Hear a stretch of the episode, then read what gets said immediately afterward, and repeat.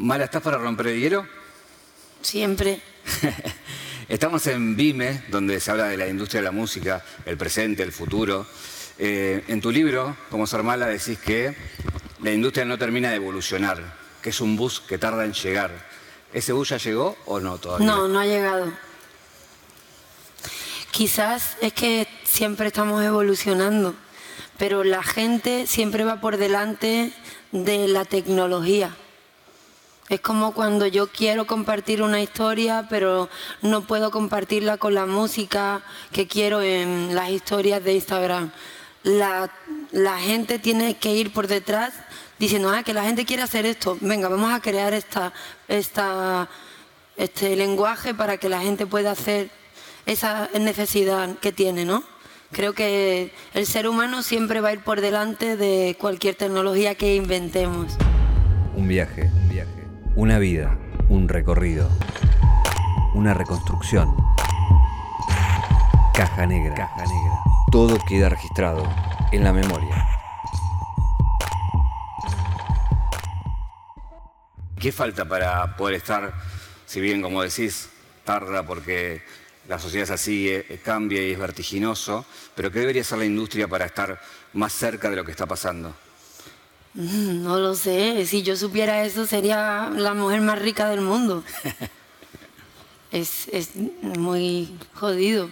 Creo que la industria tiene que trabajar más, ser más colaborativo. Creo que el, el único el, único aspecto en el que yo creo que se pueden ver resultados de verdad eh, en cualquier en cualquier mundillo es cuando la gente colabora.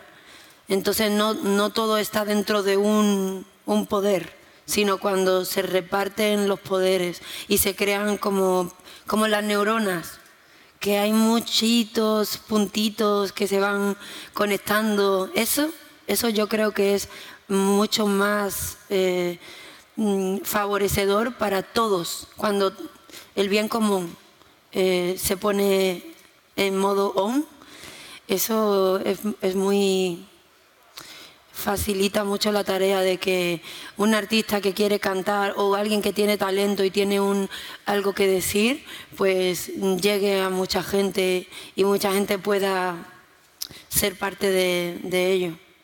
Estamos en Vime Bilbao, próximamente se viene Vime Bogotá, en Colombia, en Latinoamérica. Estamos en un momento de explosión de la música en español, pero el negocio sigue siendo anglosajón. ¿Por qué, ¿Por qué eso es así? Pues por lo mismo que hay más hombres que mujeres en el Vime.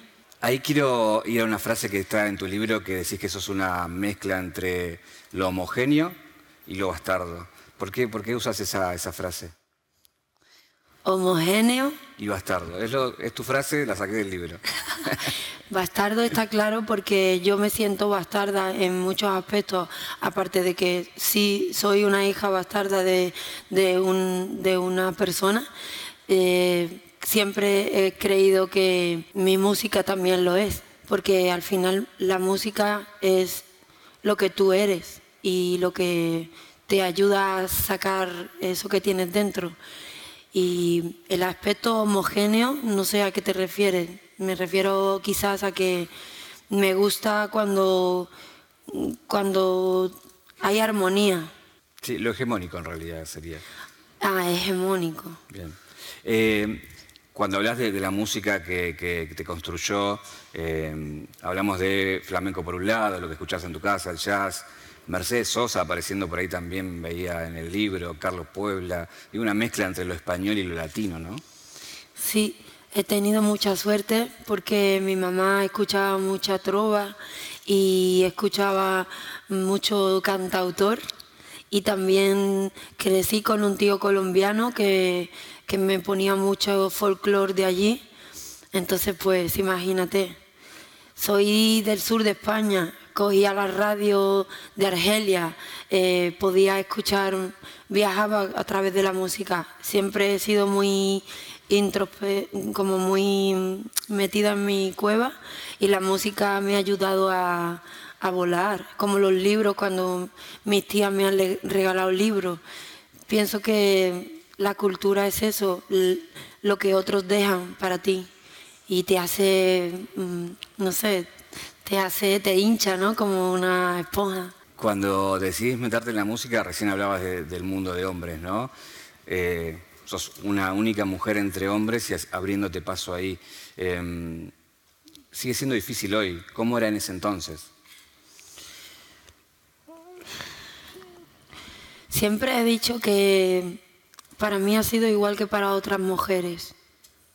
A mujeres que han hecho medicina, mujeres que han dedicado a hacer cualquier otra profesión, abogadas o maestras. Creo que es la sociedad, no, es, no es el sector donde tú te metes, no es la música. De hecho, yo sentía bastante libertad y voy a poner un ejemplo y es que en el flamenco, cuando, cuando las, las mujeres se casaban, dejaban de cantar. Y para mí, por ejemplo, el ejemplo de la paquera me conmociona porque ella decide no casarse para seguir cantando. Esas son cosas como muy impactantes, porque realmente sabes que, que si tú tomas ese camino, te van a pasar cosas malas. Entonces tú tienes que elegir el camino bueno, tranquilo, o el camino loco. Entonces, bueno, pues creo que a todas las mujeres que hemos decidido salir de casa, y no hacer lo que se supone que tenemos que hacer, pues nos ha tocado pues ponernos un traje de ejecutiva o ponerme un chanda eh, triple XL para que no se vea, no sé, eh, jugar con aspectos de, no sé, con lo, con lo que teníamos a mano para formar parte de ese grupo. Como como mujeres, ¿no? En, eso, en esos momentos. Pero creo que a día de hoy sigue pasando. Poquito a poco van habiendo unos pequeños cambios o cambios y también vueltas a la tortilla también se puede decir, pero poquitos, poquitos, no veo mucha diferencia. Después voy a volver sobre el tema, pero quería preguntar sobre ese inicio donde uno busca su propia voz, ¿no? Lo que, lo que tarda uno en encontrar es su propia voz. Y de hecho, cuando te ofrecen trabajar con productores, decís, no, quiero encontrar mi propio camino y no sonar a otros. Eh, es muy difícil tenerlo claro eso al principio, pero se ve que vos lo tenías desde un momento de que querías saber quién realmente eras, ¿no? Sí. Yo amo a Gustavo Santaolalla y cuando eh, me encuentro con él, yo soy una gran fan de él pero creo que en ese momento me volví a arriesgar como siempre. Siempre, no sé por qué, tomo riesgos. Soy un poco así, no lo puedo evitar. Es como que está todo tranquilo, pues ahora que está todo tranquilo, ahora cojo y hago, cambio todos los muebles, ¿no? Pero me encanta, porque me, me siento viva, me siento que están pasando cosas me encantan los retos, me encanta, me encanta atreverme a, tomar riesgos y creo que ahí es que uno pega un estirón. Decidir hacer el disco como yo quería, en plan, vamos a probar con varios productores, vamos a probar con no sé. Me contaba la gente en Universal que eso nadie lo había hecho, que, que tenía los de legal locos. En plan, pero otro contrato más hay que hacer. Pero esta mujer, ¿qué le pasa? Y, es porque, bueno, em, no sé, el camino se hace andando. No, no importa que haya un guion. Siempre decís que te importa mucho el presente, pero si vamos a ese pasado, estabas en el futuro, porque estabas haciendo rap siendo una mujer y mezclando y fusionando eh, ritmos urbanos con, lo tradicional, eh, algo muy en boga hoy, pero lo, hacías hace 20 años. Em, creo que tiene que ver justo con lo que hablabas de dónde naciste, de qué escuchaste, y qué te gustaba, eh, pero era un riesgo en ese momento, ¿o no? Bueno, me criticaban mucho, se metían conmigo, decían que no era rap. Yo que les había eh, engañado a todos los raperos de mi barrio, ya decían, ah, pero, pero este disco, esto no, ah, no, fue muy feo. Me volvieron a, a echar a un lado y desde entonces yo creo que me han echado a un lado. Yo creo que a día de hoy siguen Bueno, hay letras, he hecho canciones que sí les ha significado, sí han considerado que entran dentro del canon de lo que es un rap, que yo me río, pero, pero sí, es cierto que, que he hecho lo que yo he querido hacer. ¿Te enojaba en ese momento todo eso? No, si todavía me enoja. Ok. Todavía me enoja. ¿Qué te crees? Satu hizo un concierto, invitó a todo el mundo y a mí no. Yo dije, por, voy a ir como maléfica. Voy a llegar allí y le voy a echar una maldición a su hija, ¿entiendes? Claro que me enojo, por favor. A mí digo, pero, pero qué malo tiene el que yo haga lo que me da la gana. ¿Por qué quieren que yo esté dentro de una caja? Yo no lo entendía. Digo, aquí para que te acepten tienes que hacer lo mismo que ha hecho este allí, tal cual. Pues yo no, puedo hacer eso. Si yo nací en Jerez, si yo nací montar caballo, ¿cómo voy a hacer eso? No voy a hacerlo. Yo voy a hacer lo mío. Y hablo así. Y tengo que hacerlo de esta manera y tengo que aceptarme. Aunque haya tenido complejo, aunque diga, ay, que estoy así o estoy asado, tengo que aceptarme. Eso era, ese ha sido mi camino todo el tiempo. El atreverme a estar en paz conmigo. O sea, para el resto ser mala es para lo que vos eh, significa ser lo que sos. Digo, tomar un camino para el resto quizás... Ser valiente, aceptarte, pero ser mala para mí es ser atrevido, ser valiente. Mm, eso es cuando la gente dice, pero ¿por qué te llaman mala? Para mí eh, eh, significa eso, pues porque había dos caminos, el bueno o el otro. y yo he escogido ser mala porque ser buena es muy aburrido. ¿Por qué? Pues porque no puedo, no lo soporto, no, no, no quiero, no quiero eso para mí, ni para mi hija, ni para mis hijos. No, bueno, ellos lo tienen fácil, son varones, pero yo no quiero eso para mí. Yo quiero tener una vida loca y quiero tener el derecho a equivocarme, quiero poder hacer lo que me venga en gana, que ya me castigue Dios, ¿no? Pero que no me castigue la sociedad. Oh. Bueno, ahí hay un tema también, es ser super madre o super artista. Parecerían que no van de la mano, ¿no? Que tiene que ser uno u otro. Sí. Bueno, ser profesional, ser una buena profesional y ser madre. Todas las mujeres que hay aquí me pueden dar la razón y saben que es muy difícil, es muy difícil porque además te lo pintan como que tienes que hacer esto.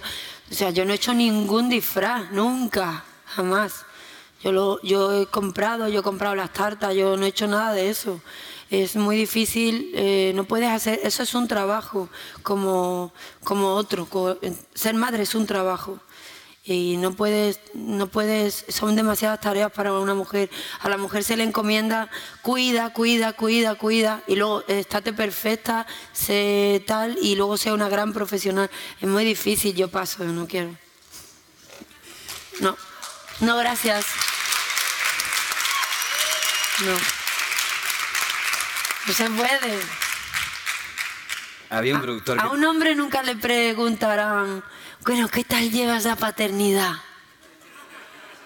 Yo odiaba cuando me, eh, me, fui madre y me hacían esa pregunta. Yo decía, ¿qué? ¿Cómo? ¿Qué niño? ¿De qué me habla? Estoy trabajando. ¿Por qué me preguntan qué tal la maternidad? Nunca le he escuchado a ningún hombre que le pregunten por, por su paternidad. O por las parejas. Bueno, lo de las parejas ya, a mí nunca me han preguntado por pareja porque le he hecho una mirada a la gente, pero por la paternidad nunca. Nunca, nunca, nunca, jamás. ¿Por qué a mí sí? Y yo decía, eh, bien.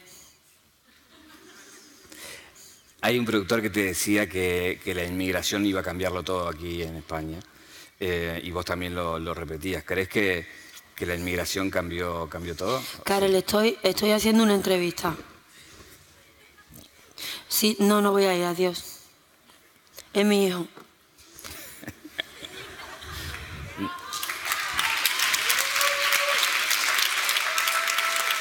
No te voy a no te voy a preguntar sobre ti. No, es que yo siempre le digo que cuando yo llamo me tienen que coger el teléfono. Entonces yo tengo que dar ejemplo. Está muy bien. Está perfecto. Eh, te decía que, un productor hablaba de que la inmigración le iba a cambiar todo y vos también lo repetías y, de hecho empezaste con tus viajes a Cuba, a Puerto Rico, digo, a transformar un poco la música desde ese lugar. ¿Crees que realmente la inmigración terminó de conformar todo? Lo ha sido todo, lo ha sido todo.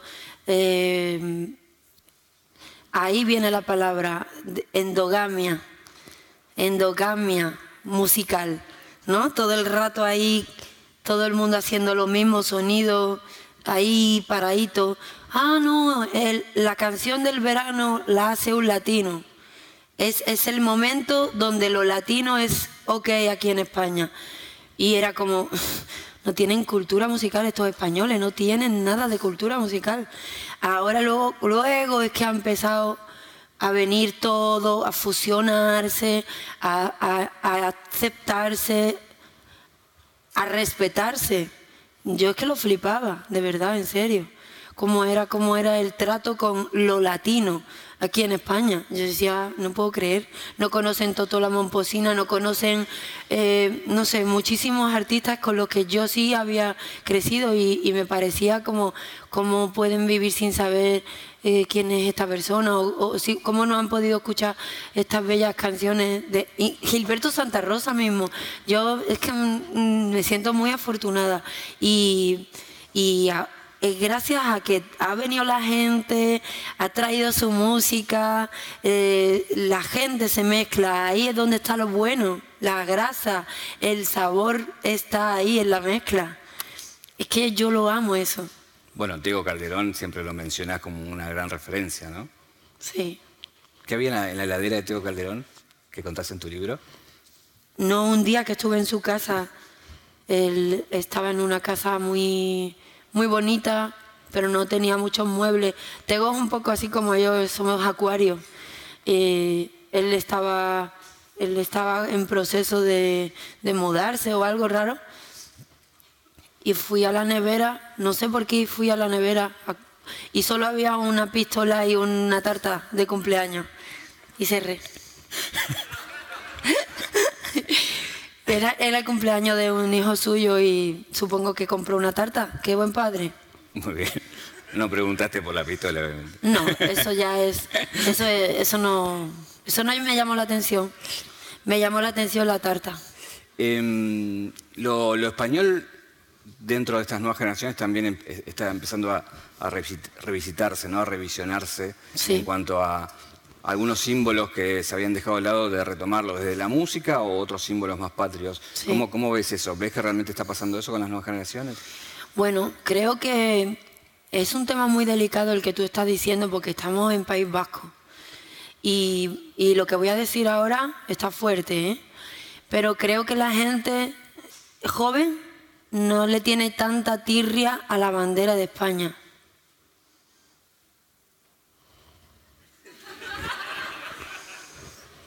Es verdad. Es un hecho. Ahí lo dejo. En esta mezcla de las canciones que suenan por aquí, más la inmigración y lo que traen, comenzó a fusionarse. Hoy hay una, un exponente que es Tangana, que hay una frase que pones en tu libro que te, que te parece que es como un meme para gatitos, ¿decís? Claro, porque es lo que es, lo que mm, se, o sea, es agradable, es nice.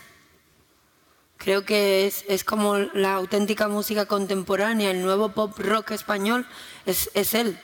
Está haciendo eh, esa cosa que, que, que, es agradable, que, es, mm, que no molesta, es, es algo pop totalmente, es, es justo lo que la gente quiere, ¿no? Eh, ¿Pensás que las nuevas ¿A quién no le gusta un meme de gatitos? A todo el mundo le gusta, coño, a todo el mundo le gusta. A nadie no le gusta eso, son, son, son adorables. me, me gustaba la analogía, ¿no? La analogía me parecía como certera. Em, a ver, hubo una transformación de, la música y estamos en un proceso de transformación eh, en Latinoamérica y aquí. Em, que un poco viene a retomar tu camino, de esto de estar sola en un lugar llena de hombres haciendo una música que no se hacía y hoy un lugar donde se amplía y la música se transforma y estás como en un momento donde estás en el tiempo que, tu música la, están haciendo muchos, digamos, ¿no? ¿Cómo ves esa transformación de las nuevas generaciones?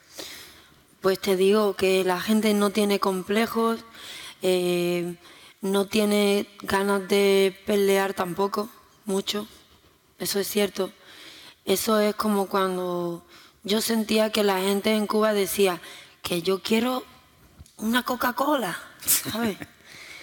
¿Sabes? Esa misma mierda. Es, la gente ya no quiere estar peleando por lo que tú estabas peleando hace 20 o 30 o 40 años. O sea, yo he nacido ahora, ¿qué me estás contando?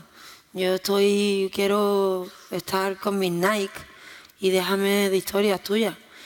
Eh, no están para peleas, quieren disfrutar un poco. La gente joven también lo tiene mal hoy día, hoy día. Después de pandemia, todo eso, lo han pasado muy mal.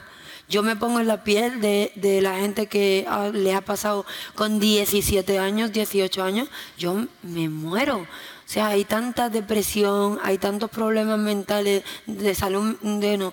Es horrible, la gente joven está sufriendo mucho. Entiendo que no quieran pelear muchas cosas yo entiendo mucho, mucho, muy bien esa situación de toda esa generación y por qué no le dan tanta vuelta a muchas cosas, porque son problemas de otra generación, ¿sabes? Son, es como esa no es mi lucha y no tienen tanto complejo, le da igual muchas cosas, son tiempos distintos y la verdad es que mm, a mí me gusta, a mí me gusta, me gusta.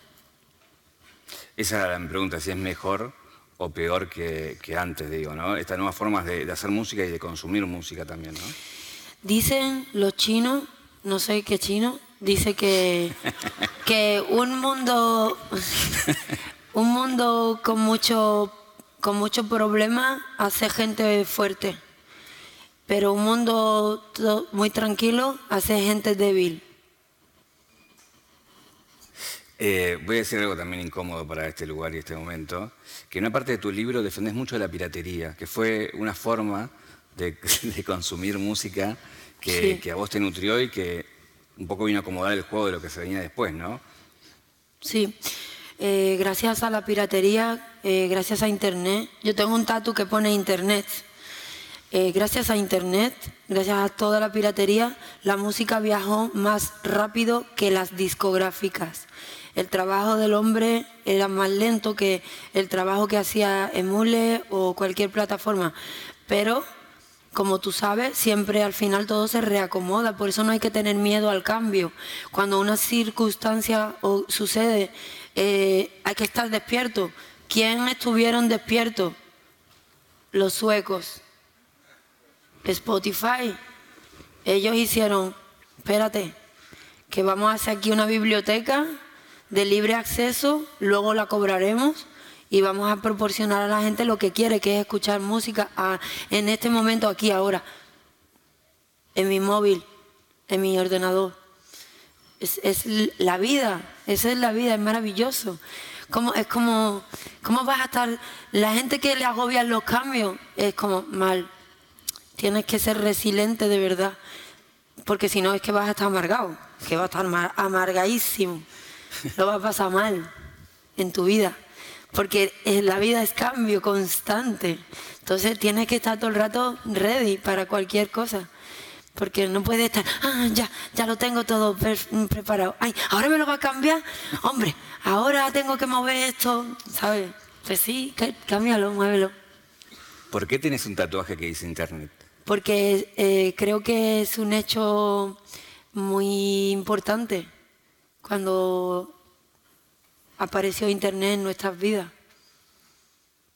Eh, había un tío que te dijo que no hagas música para la radio, de lo cual renegaste mucho durante tu vida porque te instaló una idea en la cabeza que, después viste que no estabas de acuerdo. Hoy, música para qué debería ser uno? ¿Para la radio, para las redes, para Spotify, para YouTube, para quién? Pues depende de quién tú seas. Eh, me preguntó un chico antes que para mí que era el éxito como artista. Y creo que el éxito como artista es hacer la música que te gusta y que esa música guste. Eso es el éxito. Porque ¿de qué sirve hacer una música que no te gusta y tengas mucho éxito con un público? Si realmente estás cantando esa canción y estás tal, eh, no, no, te sientes feliz, ¿sabes? Mm, creo que hay que hacer lo que a uno le gusta, lo que a uno le vibra, lo que a uno le, le emociona. Eso es lo que hay que hacer, creo, para tu salud. Si tú quieres luego que te salga un burto aquí, pues haz cosas para los demás, complace, que verás luego, ya verás lo que te va a pasar, ¿no? Hay una, frase que, decís que para tener poder hay que tener respeto. Mm. Y un poco tu trabajo de empoderamiento eh, a lo largo de los años eh, fue justamente instalar a la mujer dentro de un lugar en el cual no estaba y, luchar por eso. Eh, pero bueno, eso ha sido una referencia para muchas chicas seguramente, ¿no? ¿Cómo te ves en ese rol? Sé que decís que lo haces por vos, pero de alguna manera irradia al resto, ¿no? Pues me siento muy orgullosa porque mm, yo recuerdo, me recuerdo buscando la palabra feminismo en el diccionario y, flipando. Decía, ay, pero la gente no sabe lo que es. Eh, decía, es la igualdad de derechos y, y, obligaciones, ¿no? Es, es, igualdad de los dos. Y la gente pensaba que feminismo era que la mujer manda y no es eso, es, es otra cosa. Y era pequeña. Luego he conocido otras chicas con las que he hablado sobre el tema y era como súper interesante porque no se podía hablar de eso, era un tema tabú hasta 2018. Cuando hice Gitanas, me acuerdo de estar con mi equipo y decir, ¿y cómo compartimos esta canción? ¿Cómo la compartimos? ¿Cómo decimos, por qué, por qué significa tanto la frase, ¿quién me protege? ¿Quién me protege? Eh, es difícil de explicar, pero ahora es muy obvio, porque a la mujer no, no nos protege nadie, no nos protege nadie, estamos vendidas, estamos muy vendidas, seguimos vendidas. Yo creo que lo único que ha cambiado es que antes éramos las putas de la industria y ahora somos nuestras propias putas.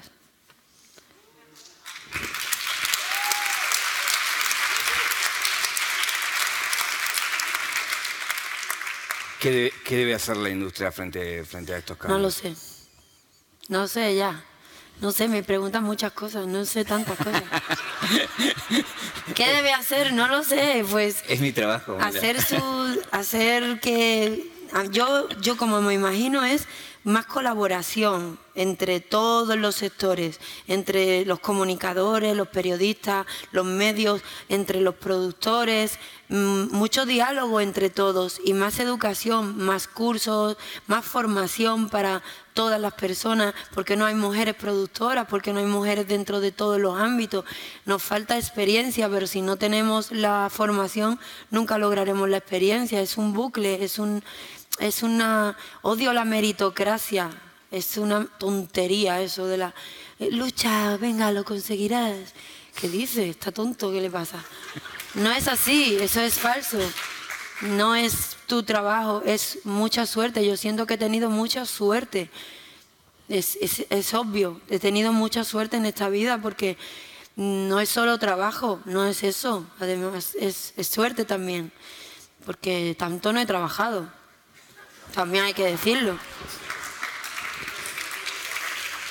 Pero también hay una decisión ahí, digo. En tu caso vos decís que trabajas rodeada de mujeres, digo. Eso sí es cierto. Yo he apoyado siempre a todas las mujeres que he tenido cerca y siempre he dado esa oportunidad porque si no tenemos esa oportunidad nunca vamos a tener esa experiencia que nos va a llevar a estar en esos lugares de poder. Por eso es importante que nos ayudemos, pero no entre mujeres, entre todos. Me refiero a que todos tenemos que ayudarnos. Tú tienes que ayudar también a esas mujeres que ve que están necesitando de ese empujón. No puedes dejarla tirada, tienes que ayudar. Tenemos que ayudarnos todos. Esto no va de a ver quién puede más. Tenemos todos que ayudarnos para que juntos logremos una industria sana eh, donde donde esté llena de grandes profesionales. Em, en, el, caso de, este, este, tiempo actual, eh, vos mencionás en el libro esto del cuento de Barba Azul, ¿no? De que educan a las nenas para ser princesas, ¿no? Eh, hoy, digo, teniendo vos un rol importante y una voz importante, eh, ¿cuál es tu sugerencia, consejo de, de, para qué una debe educarse, ¿no? Para ser feliz. Tienes que educar a los hijos para que sean felices. Tienes que ponerle herramientas para que consigan ser felices. Porque tampoco sirve ser feliz. Venga, adiós. Sino herramientas como pues educación emocional, educación financiera, eh, hobbies. Hay que tener muchos hobbies, hacer, descubrir tus pasiones. Eso, eso creo que es lo importante.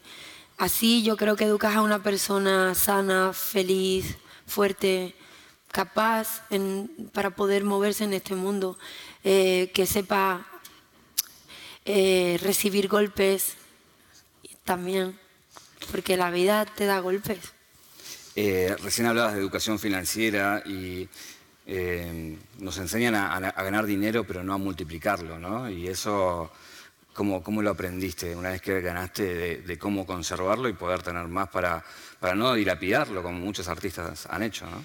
Sí, es cierto que es, un, es horrible porque, porque como nadie te explica y si vienes, o sea, si tus padres a lo mejor han tenido dinero, igual sí saben algo, pero te aseguro que mi madre eh, no sabe nada de esto, no sabe alucinaba cuando veía que yo ganaba cifras así grandes. Ay, Dios mío, ¿qué iba a hacer con ese dinero? Ay, por favor, es como, ¿entiendes? Es una mentalidad pues también de pobre y eso es difícil también sacártelo de la cabeza. Eh, lo único que digo es que las bibliotecas son públicas, puedes ir, encontrar un mogollón de libros y puedes también entrar en internet y buscar mucha información.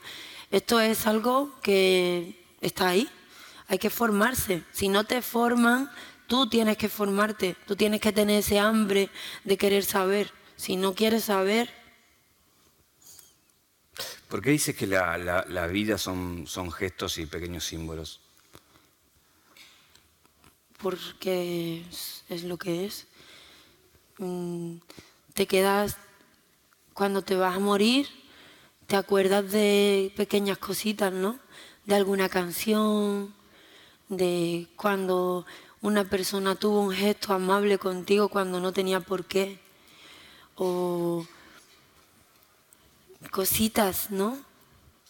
esas son las cosas tan, tan valiosas. Hay algo en el libro que no quedó y que te acordaste después que tiene que ver con un hecho, que quiero aprovechar ya que estás acá, que lo cuentes porque no, no lo contaste y te lamentaste por eso en una entrevista que leí, que es sobre el incendio de tu casa. ¿Eh? Sobre el incendio de una casa, puede ser. Ah, vale. Sí. Eh, mm, bueno, mm, yo vivía en La Macarena, en un barrio de Sevilla, y, se quemó la casa. No sé cómo, prendió el, eh, la estufa, pues se prendió todo, la agua estufa, las cortinas. Bueno, yo me quedé mirando porque es muy impresionante el fuego y gracias que vino mi tío y no sé cómo con toallas apagó eso, pero mm, el fuego me encanta. no soy pirómana para nada. que correr, ¿no? Quedarte mirando. Pero me encanta quemar cosas. Me gusta... Joder, que parece que estoy haciendo... En serio, en serio, cuando escribí, escribía mucho en carpetas, en libretas antes, ya no, ya todo lo escribo en el teléfono, pero eh, solía quemar siempre todo lo que escribía. Sería muy caro quemar el teléfono. A ver, yo he puesto el móvil en modo avión también. Está roto, mira. Está muy roto. A veces me enfado y lo tiro. O se lo tiro a gente, pero... Ay. Pero siempre es, una cosa que recíproca. Me lo tiran, yo también se lo tiro. No es algo jerárquico, es, una cosa de tú a tú. O sea, ¿pero respondes o tiras primero? A veces yo he tirado primero, a veces me han tirado a mí primero. ¿La última vez? Me lo han tirado a mí. ¿Puedo preguntar por qué o me vas a tirar un teléfono? Mira, lo, lo peor de las peleas es que luego uno no se acuerda por qué pelea.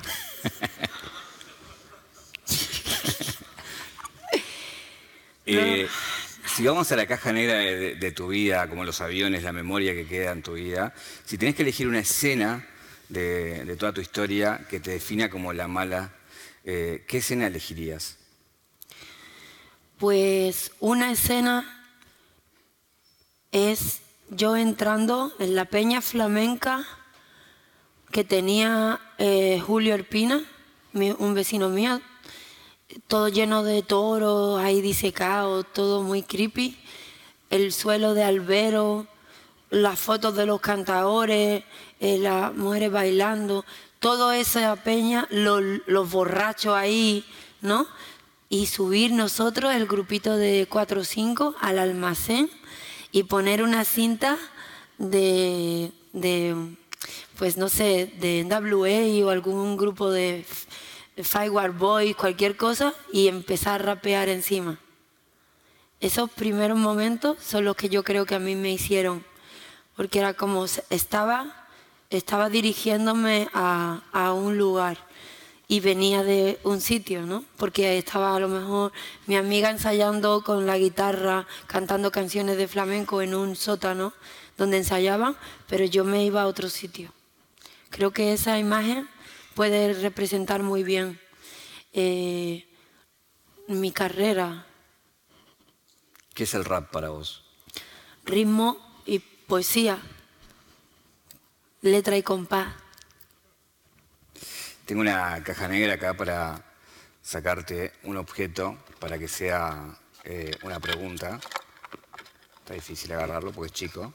¿Qué es esto? Es un pendrive, eh, una memoria externa. Uf, qué miedo. No, no, no, no hay nada tuyo acá adentro, tranquila. Justamente la pregunta es eso. Hablas en el libro de que la cultura es la memoria externa eh, del mundo, digamos, ¿no? Si este fuera el pendrive que reúne eh, esa memoria externa, esa cultura, ¿qué elegirías de tu obra para meter acá dentro de esto para que quede en nuestra cultura? Qué difícil. Pues es cierto, me parece que somos microchips que, que nos la cultura son cosas adquiridas. Somos lienzos en blanco cuando nacemos con una esencia, pero ya viste, ¿no?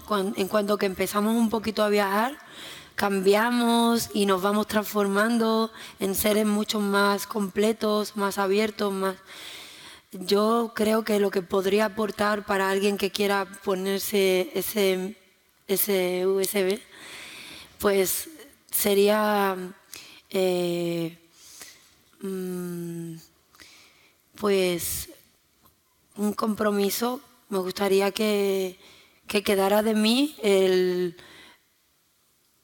compromiso con, con uno mismo.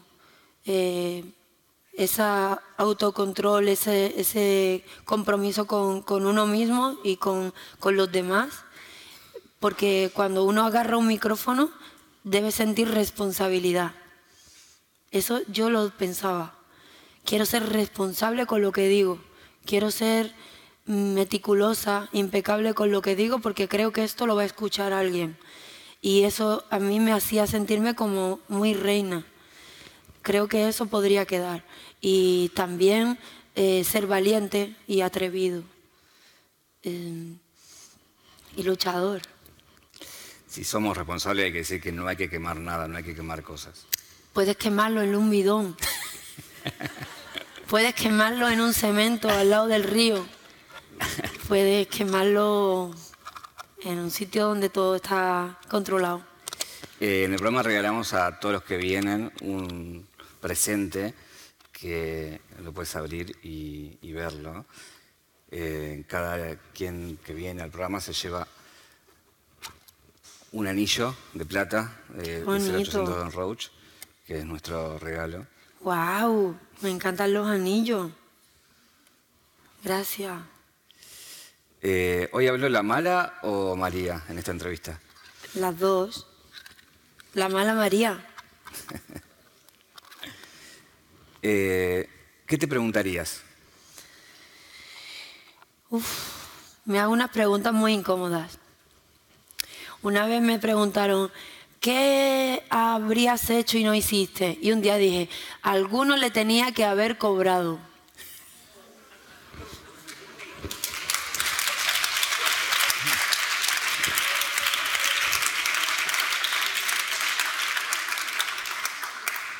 Y lo último, ¿hay algo que le quieras decir a toda esta gente que está mirando? Lo siento mucho. Eh, creo que solo hay una vida, aunque creo en la reencarnación, estamos en esta. Y bueno, eh, me gusta quién soy, me gusta acostarme y me gusta despertarme por la mañana y mirarme en el espejo. Y aquí estoy, que Dios os bendiga, que seáis muy felices y gracias por estar aquí. Me, alegra que os hayáis divertido y que os hayáis reído, porque eso es lo más importante. Amara Rodríguez, aquí en Vime, Bilbao. Muchas gracias a todos y a todas por venir. Mala, muchas gracias, estamos muy bien.